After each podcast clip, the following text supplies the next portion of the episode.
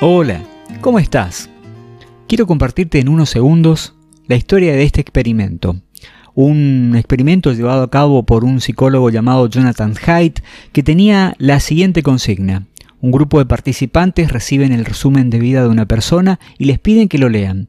Entonces, los participantes luego tienen que imaginarse que esa persona era su hija. Una historia de vida que tenía altibajos, alegrías, dificultades. Esta niña todavía no había nacido, pero cuando nació tuvo algunos inconvenientes. Las personas podían corregir la historia, es decir, tomar y modificarla libremente como ellos querían. Es decir, podían borrar, podían modificar situaciones difíciles, accidentes, eh, dificultades financieras, dolores, contratiempos que esta niña pudo haber tenido. Obviamente si a nosotros nos preguntan lo mismo, si nos dan la posibilidad de que nuestros hijos, nuestros padres estén libres de dolor y de angustia, también quizás nos gustaría editarla, modificarla como para que sea realmente lo mejor. Pero lo que te quiero preguntar ahora es si realmente es lo mejor. Si nosotros pensamos que tener una vida sin dificultades podría ser que, que nuestras, nuestras personas cercanas, nuestros seres queridos, sean realmente felices. ¿Qué pasa si borramos una oportunidad donde eh, quitemos a esta persona, a nuestra hija o a nuestro padre, la oportunidad de encontrarse con Dios a través de la oración? ¿Qué tal si eliminamos la dificultad de mostrarse como felices a partir de situaciones materiales, de tener esto, de tener lo otro, y de no pasar por una falta de algo?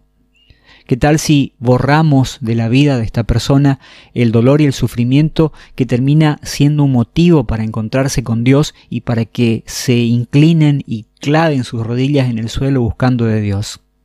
¿Qué tal si borramos una circunstancia difícil donde Dios tiene un propósito para la vida de cada uno de ellos?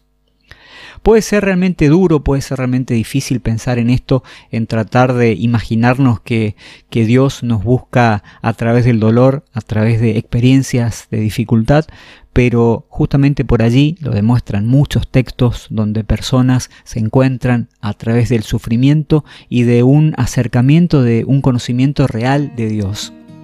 No sé cuál es la circunstancia que estás pasando en tu vida, si estás con alguna dificultad, si estás con algún problema, pero Dios tiene un plan para cada uno de nosotros. Quizás ese plan no lo entendamos nunca o quizás nos cueste un tiempo llegar a, a hacer lo propio, pero Dios sabe exactamente lo que hace en cada momento. En la Biblia, donde nos encontramos con este cambio que Dios produce de la tristeza, la tristeza del mundo, a una alegría eterna.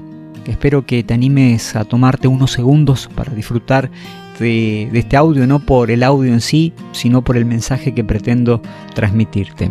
Que tengas un lindo día, que termines muy bien la jornada.